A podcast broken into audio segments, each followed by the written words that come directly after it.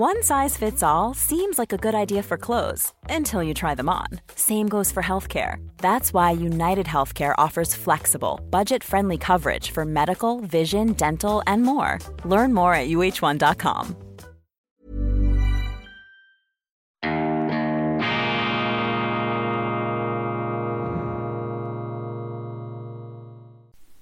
Grüezi miteinander, ganz herzlich willkommen, meine sehr verehrten Damen und Herren, bei Weltwoche Daily, die andere Sicht, die wirklich, die verlässlich andere Sicht, Tag für Tag, unabhängig, kritisch, neugierig, vielseitig, diskussionsfreudig und vor allem gut gelaunt, auch und gerade im Angesicht von Unerfreulichem, von fürchterlichem, von dem wir in diesem Jahr leider sehr viel abbekommen haben. Doch weder Sie noch ich lassen uns runterziehen von den Bleiplatten, von den Bleiwesten des Trübsinns. Ganz im Gegenteil, je trübsinniger es da draußen zu und her geht, desto mehr lebe ich auf, je finsterer, je dunkler die Zeiten, desto heller versuche ich dagegen auf und anzuleuchten. Deshalb mache ich diese Sendungen ja in den frühen Morgenstunden, damit ich mich leichter vorteilhaft abheben kann als eine Art Glühwürmchen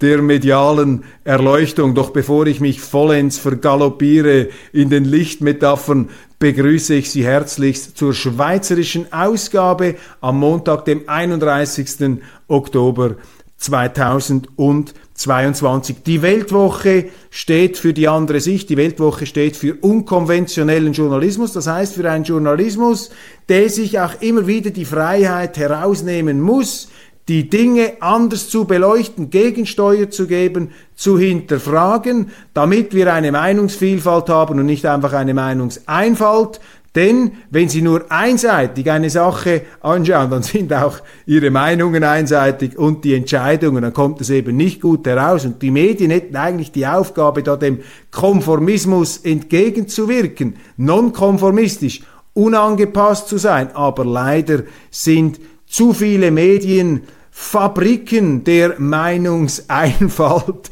des Konformismus und des einander Hinterherschreibens und Nachplapperns. Das hat die Weltwoche nie gemacht oder selten gemacht, sollte sie auf jeden Fall nicht tun, denn sonst würde sie damit ihre Berechtigung verlieren. Und mit unserer aktuellen Ausgabe gehen wir nun also wirklich auf Kollisionskurs, auf Kollisionskurs mit dem Mainstream. Die große Impflüge, ich habe es Ihnen ja schon vorgestellt, die große Impflüge, Manipulation, Machtmissbrauch, Milliardengeschäfte und wie der Westen den Krieg in die Ukraine brachte ein Sonderheft mit dem großen Aufsatz von Benjamin Abelow, dem amerikanischen Historiker. Das ist nun wirklich ein Kontrapunkt, eine Fangopackung der Kontrapunkte. So muss das sein. Und die Impflüge, natürlich ist es eine Impflüge. Man hat behauptet, Alain Berset, der Gesundheitsminister, höchstpersönlich hat behauptet, mit dieser Impfung sind sie vor einer Ansteckung geschützt, kann die Infektionskette unterbrochen werden. Das war eine brandschwarze Lüge, stimmte einfach nicht. Fake News, aber auf dieser Lüge hat man ein Apartheid-Regime aufgebaut, die G2-Regel und damit junge Leute, wesentliche Teile unserer Gesellschaft faktisch vom sozialen Leben ausgeschlossen, eben mit der falschen Behauptung, damit könne die Ausbreitung des Virus gestoppt oder eingedämmt werden. Gleichzeitig waren die Virusstreuer, die Virusverbreiter die Geimpften, die konnten sich ungehindert bewegen. Das ist die Situation. Das müssten die Medien natürlich auch kritisch hinterfragen. Das machen sie nicht. Natürlich nicht. Sie sind ja Komplizen der Macht, Komplizen der Lüge. Sie schießen lieber auf die Weltwoche, was mich natürlich freut, dass wir da zur Kenntnis genommen werden und dass auch eine gewisse Berichterstattung, wenn auch aus meiner Sicht eine viel zu handsame und verwedelnde daraus folgt. Und ich fühle mich immer geehrt, wenn da kreative Energie aufgewendet wird, um mich zu karikieren, ob das Resultat jetzt besonders gelungen ist.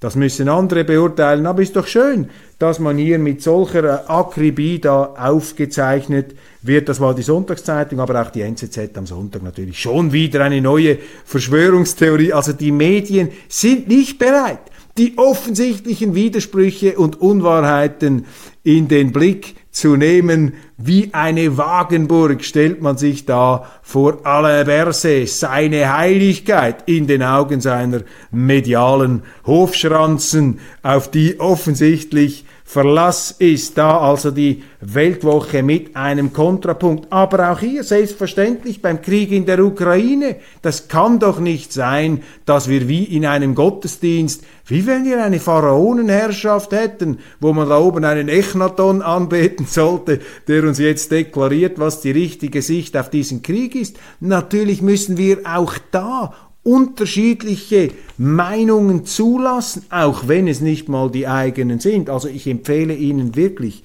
diesen Aufsatz von Benjamin Abelow zu lesen, auch und vor allem dann, wenn Sie ganz anderer Meinung sind, weil man muss sich mit der anderen Sicht auseinandersetzen, damit auch das eigene Argument nicht einfach nur aus Bequemlichkeit und aus einem Mangel an Prüfung anderer Sichtweisen da ähm, verbreitet und geglaubt wird. Die Situation heute, das ist ja schon interessant. Also wenn Sie bei Covid und bei der Ukraine ausscheren, aus der Reihe tanzen, dann trifft sie die geballte Verachtung der medialen Industrie, des gouvernemental-medialen Komplexes. Sie laufen auch Gefahr, gecancelt zu werden. Die Cancel Culture. Also es gibt hier in unserer Kultur, die sich ja für so demokratisch hält, vor allem auf der Seite der Medien, der Politik und auch der Intellektuellen, eine äh, große Intoleranz, eine Weigerung, die andere Sicht zuzulassen und die andere Sicht zur Kenntnis zu nehmen. Man möchte sich da nicht stören lassen in der trauten Eintracht und Einfalt der eigenen Glaubensgemeinschaft. Man möchte eben diesen Gottes- und Götzendienst nicht gestört haben. Und das erinnert mich, ist nichts Neues unter der Sonne, das erinnert mich an eine Epoche, die Richard David Brecht in seiner wirklich großartigen, sehr lehrreichen und äh, didaktisch gut aufbereiteten, auch differenzierten Geschichte der Philosophie darlegt. Und zwar im Band 1, Erkenne die Welt, da geht es um die Geschichte der Philosophie in der Antike und im Mittelalter. Und im Mittelalter hatten wir genau auch diese Cancel Culture. Da gab es auch die Wahrheitsministerien, die Inquisition, die Meinungsinquisition. Es gab die Skischarten, Gesichter und es gab über allem Thronen diesen Vatikan, diese ähm, damals vor allem zu Zeiten, als äh, der Vatikan von den Franzosen kontrolliert wurde, in Avignon, das war also Finsternis pur und da wurden die Andersdenkenden die, die aufbegehrt sind, die wissenschaftlich Zweifel angemeldet haben an den Wahrheiten des Vatikans und der katholischen Kirche, die wurden verfolgt, die mussten antraben, die mussten widerrufen, denen wurde die Lehrerlaubnis entzogen, sie wurden zum Teil eingesperrt und manche wurden auch auf den Scheiterhaufen geworfen. Das war die Cancel Culture, Mittelalter. Und ich habe den Eindruck, wir sind heute ein bisschen wieder in diesem Mittelalter zurück. Im Mittelalter kamen ja dann, frühe Neuzeit, die Reformatoren, die haben gesagt, nein, das geht nicht, dieser Machtmissbrauch, diese Anmaßung, wir argumentieren dagegen. Die Kirche missbraucht hier auch irgendwo ihren Auftrag, ihre Mission und das hat ja dann wiederum dazu geführt, dass auch der Vatikan, die katholische Kirche, eine Gegenreformation gemacht hat, aus der sie geläutert und gestärkt hervorgegangen ist. Und heute ja, sind wir auch wieder konfrontiert mit diesen Inquisitionen, mit diesen Meinungseinpeitschen, mit diesem Meinungsvatikan, mit diesem Vatikan der Einfalt, der von den Medien als einer Art, ja, inquisitorischen Vorhut da verteidigt wird und die schießen auf alles, was ihren absoluten Wahrheiten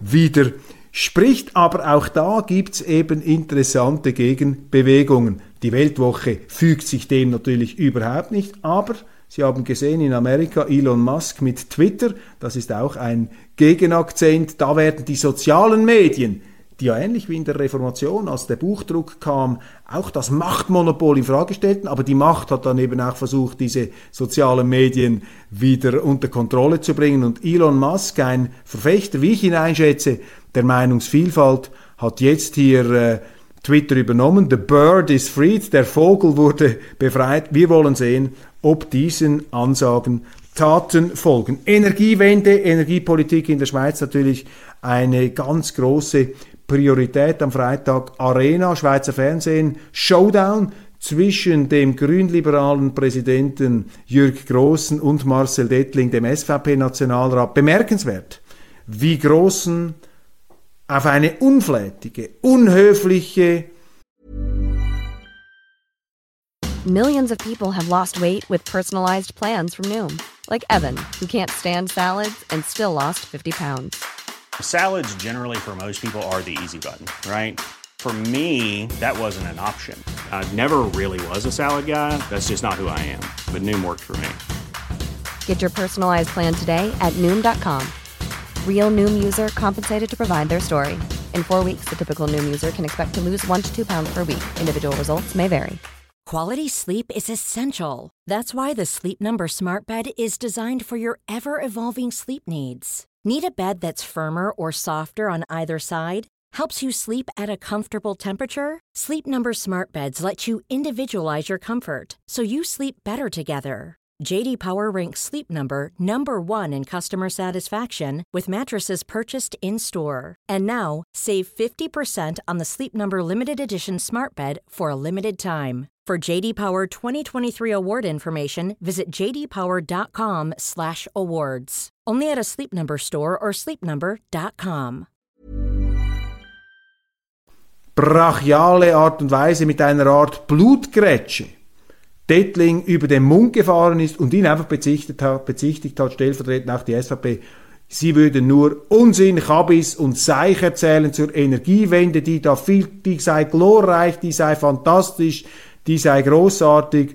Und äh, zunächst einmal einfach bemerkenswert, dass Großen unwidersprochen hier seine rhetorische Blutgrätsche aufziehen konnte. Normalerweise würde ja Moderator Brotz, wenn die SVP dies täte, sofort einschreiten und wir hätten auch eine Stildebatte in den Medien, dass das überhaupt nicht geht. Aber wenn einer eben von links hier auf diese Art und Weise ein, auftritt, eben ohne Stil, dann ist das überhaupt kein Thema. Da sehen Sie, das halt mit unterschiedlichen Ellen gemessen wird. Mit was für einem Argument ist der Großen gekommen und hat gesagt, es sei komplett falsch, auf die Probleme von heute hinzuweisen, die Großartigkeit der Energiewendestrategie sei eben abgezirkelt aufs Jahr 2050. Und das, meine Damen und Herren, ist nun der weltfremde Utopismus der Grünen. So quasi, ja, wenn die Wirtschaft heute pleite geht und wenn wir alle verhungern, dann macht das nichts. Im Jahr 2050, wenn wir gar nicht mehr da sind, dann geht es uns dann gut. Das ist utopisches Denken. Das ist Denken in sowjetischen Fünfjahresplänen, wenn, während auf den Straßen die Leute verhungern. Das ist jetzt die krasse Erfahrung der Sowjetunion. Kommt da die Parteiführung in surrealer Abgehobenheit und sagt, nein, nein, aber in fünf Jahren sind wir dann Weltmarktführer. So argumentieren die Linken, so argumentieren die Grünen. Und das Zynische ist eben, dass ein Jürg Großen niemals darunter leiden wird, an seiner Energiewende Politik, weil er kassiert ja Subventionen, er ist da in diesen Solar- und sonstigen sogenannten erneuerbaren Energien dabei und er bekommt eben auch diese Subventionen, profitiert direkt davon, die er sich selber genehmigt im Bundeshaus. Das ist eben der Speckgürtel der rot-grünen Energieindustrie. Bundesrats Wahlen. Das ist ja auch ein Dauerbrenner jetzt in den Medien und auch in der Politik natürlich. Am Wochenende ist da Michelle Blöchriger,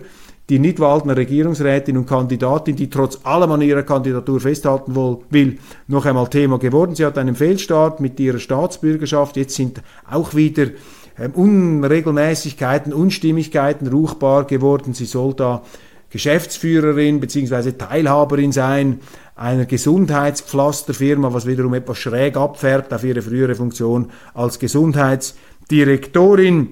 Ich will hier etwas ins Grundsätzliche hineingehen. Mein persönlicher Favorit für die Nachfolge von Uli Maurer im äh, nächsten Dezember ist nach Stand der heutigen Dinge und die Hearings haben noch nicht stattgefunden in der SVP, aber das ist so meine erste Wasserstandsmeldung. Mein Favorit heißt Heinz Stenler der Zuger Regierungsrat, der sich eben dadurch qualifiziert, dass er weiß, als Regierungsrat, wie man einen Kanton organisieren muss, bei dem es der Wirtschaft gut geht. Und das ist wichtig. Wir brauchen in Bern mehr Leute, die wissen, wie man Geld verdient, als wie man Geld ausgibt. Das weiß Dähnler, das kann er. Zweitens ist er eine unabhängige und auch unbequeme Persönlichkeit. In vielerlei Hinsicht vertritt er auch andere Meinungen als ich, hat mir auch schon öffentlich widersprochen. Das schätze ich, das finde ich gut. Das ist ein bodenständiger, mit anderen zusammenarbeitender, aber eben auch eigenständiger Politikertyp. Und das ist wichtig im Bundeshaus, dass Sie da einen haben, der Gegensteuer geben kann, der auch mal die anderen Bundesräte kritisiert. Und ich habe keinen Zweifel, dass Heinz Dännler in den wesentlichen Grundsätzen der SVP die Werte der Partei und ihrer Wähler vertritt, auch und gerade bei der ähm, Neutralität. Nummer zwei für mich ist Werner Salzmann, der unterschätzte, der Sicherheitspolitiker mit großem Know-how in der ähm, Armee und eben auch in der Neutralitätspolitik. Er hat kürzlich eine Präsentation gemacht, die ich sehr, sehr gut fand. Werner Salzmann in den Medien etwas stiefmütterlich behandelt, weil er kein Shootingstar ist, nicht so ein Überflieger und Strahlemann, aber eben eine sehr solide Erscheinung, der ich auch zutraue, eigenständig mit einem Berner Grind in diesem Gremium zu politisieren. Für mich Stand jetzt, auch die Hearings noch nicht absolviert, nicht wählbar, ist der Hauptfavorit der Medien, was einen sowieso misstrauisch machen sollte, ist der Hauptfavorit der Medien Albert Rösti. Warum ist er für mich nach heutigem Stand unwählbar? Ich will ihm aber die Chance geben, in den Hearings auf diese Beanstandungen zu reagieren, selbstverständlich. Es geht einfach nicht, meine Damen und Herren wenn Sie als Politiker in Bern 16 Ämtchen haben, dann sind Sie nicht mit der Integrität und seriösen Auffassung dabei. Wenn Sie 16 Ämtchen machen, dann können Sie die gar nicht alle vertreten. Und Rösti, das hat ja Urs Paul Engler in seiner Titelgeschichte vor anderthalb Wochen aufgedeckt, hat eben 16 Pöstchen, davon 13 bezahlt. Und mit diesem Massen Angebot. Mit dieser ähm, Pöstchenjägerei sind sie gar nicht in der Lage, die einzelnen Aufgaben akribisch zu versehen. Zum Beispiel, wenn es irgendwo Probleme gibt, dann müssen sie auch in Konflikte, dann ist die Zeit äh, intensiv, die da beansprucht wird. Das können sie sich gar nicht erlauben, weil dann müssten sie andere Pöstchen abgeben und damit müssten sie zugeben, dass sie sich überfordert, dass sie das Fuder überladen haben. Das heißt, sie sind also gleichsam dazu gezwungen, als Ja-Sager und Kopfnicker da einzusteigen. Einfach, warum eigentlich? Um Geld abzuholen oder ihren politischen Einfluss zu mehren. Das ist eine schummrige, das ist eine zwielichtige Sache und auch von Seiten der Auftraggeber. Warum wird dann ein Rösti, so ein Pöstchenjäger, gibt ja auch andere, zum Beispiel äh, Rudi Noser bei der FDP, warum werden die so eingesetzt? Ja, weil natürlich auch die Auftraggeber wissen, dass einer der 16 Ämtchen hat, dass der niemandem gefährlich werden kann, daher auch nichts machen wird, weil er gar nicht die Zeit dazu hat, so intensiv da einzusteigen. Also hier ist die Frage touchiert nach der charakterlichen Integrität des Politikers, der sich zutraut, 16 Pöstchen zu machen. Es gibt Leute, die nennen das auch eine Beziehungskorruption, die sagen, das, das geht einfach nicht, da bist du ja anschlussfähig nach allen Seiten. Und bei Rösti kommt eben hinzu, dass er auch Mandate übernimmt, die anderen Mandaten diametral widersprechen. Zum Beispiel, ist, zum Beispiel ist er der Präsident eines Lobbyverbands für private Pflege- und Altersheime. Gleichzeitig ist er Präsident der Gesundheitskommission des Nationalrats. Das geht einfach nicht, dass Sie als Präsident der Gesundheitskommission auch Interessenvertreter einer ganz bestimmten Gesundheitsbranche sind. So etwas macht man nicht. Das passt nicht zusammen. Kommt hinzu, dass die einzige Exekutiverfahrung, die ähm, Rösti hatte in der Wirtschaft, war der, der Direktionsposten im Milchproduzentenverband. Dort ist er gescheitert, musste er gehen. Jetzt sagt man, ja, er wird ja all diese Mandate abgeben im Bundesrat. Ja, aber das ändert ja den Charakter nicht. Man fragt sich doch, warum hat er das gemacht? Was ist das für ein Typ, der sich so etwas zutraut? Das ist eben nicht so ein Tendler-Typ, der dann eben akribisch auch einmal hinsteht und sagt, das geht nicht, das ist einer, der sein Leben als Politiker so eingerichtet hat, dass er mit allen gut auskommt, weil er mit allen gut auskommen muss, niemandem auf die Füße treten darf, weil dann würde dieses Cash-Gebilde, dieses Einflussgebilde der 16 Böschen zusammenbrechen. Und wenn Sie sich so ein Biotop einmal selber zusammengezimmert haben, dann sind Sie aber, sind Sie eben auch irgendwo das Resultat dieses Biotops, also ein Politikertyp der universellen Kompatibilität, der niemandem wehtut, der x Hüte anhat, du weißt einfach nicht, welchen. Das muss man hier ganz kritisch hinterfragen und das disqualifiziert in meinen Augen Albert Rösti für einen Sitz im Bundesrat. Aber selbstverständlich bin ich sehr gespannt, wie er sich dann in den innerparteilichen Hearings dazu äußern wird. Die SP Schweiz wünscht einen EU-Beitritt in Etappen. Das haben sie beschlossen, der Parteitag am Sonntag in Basel mit 293 zu 84 Stimmen. Das ist inhaltlich falsch, aber wenigstens transparent. Bis jetzt hat ja die SP das immer etwas verwedelt, wenn man sie darauf angesprochen hat. Jetzt also die Katze aus dem Sack, wir hatten ja nicht daran gezweifelt. Diese Nationalfolklore muss ein Ende haben. Der Tagesanzeiger rempelt die Schweizer Neutralität an. Dies im Gefolge der Forderungen aus Berlin, die Schweiz möge endlich ihre Munitionsreserven freigeben in die Ukraine. Man möchte also die Schweiz dazu anstiften, das Neutralitätsrecht, schweizerisches Gesetz zu verletzen. Müssen Sie sich das einmal vorstellen. Die Rechtsgemeinschaft EU, die deutschen Politiker, die hier Druck machen auf die Schweiz, aber die, Deut die Schweizer Medien kritisieren das gar nicht. Die kritisieren die Schweiz, die diese Munition nicht schon längst liefert und der Tagesanzeiger ist da zuvorderst mit dieser falschen, auch sehr herablassenden ähm, Kommentierung, die Nationalfolklore, meine Damen und Herren, die Neutralität ist nicht Folklore. Ohne die Neutralität gäbe es die Schweiz gar nicht mehr. Ohne die Neutralität hätte es die Schweiz im Dreißigjährigen Krieg zerrissen zwischen Protestanten und Katholiken. Im Ersten Weltkrieg hätte es die Schweiz zerrissen zwischen den Romans und den Deutschschweizern und im Zweiten Weltkrieg wäre die Schweiz in die Luft gesprengt worden, wenn sie nicht mehr neutral gewesen wäre. Da wäre sie in diesen ganzen Höllenritt hineingeraten. Sie konnte sich draußen halten. Die Neutralität ist und bleibt das wichtigste Sicherheitsinstrument unseres Landes. Wären alle Länder neutral wie die Schweiz, gäbe es keine Kriege mehr. Und neutral heißt eben immerwährend, bewaffnet und umfassend, keine Teilnahme an Wirtschaftskriegen Dritter, keine Teilnahme an militärischen Kriegen Dritter. Das ist hier der entscheidende Punkt. Neutralität ist aber auch nützlich für die Welt, denn der Neutrale ist von beiden Seiten, von den Guten und den Bösen, von allen Kriegsparteien anerkannt als Unterhändler, als möglicher Friedensstifter. Also diese herablassende, arrogante Rhetorik Nationalfolklore zeugt einfach von einem eklatanten Mangel an geschichtlichem Bewusstsein.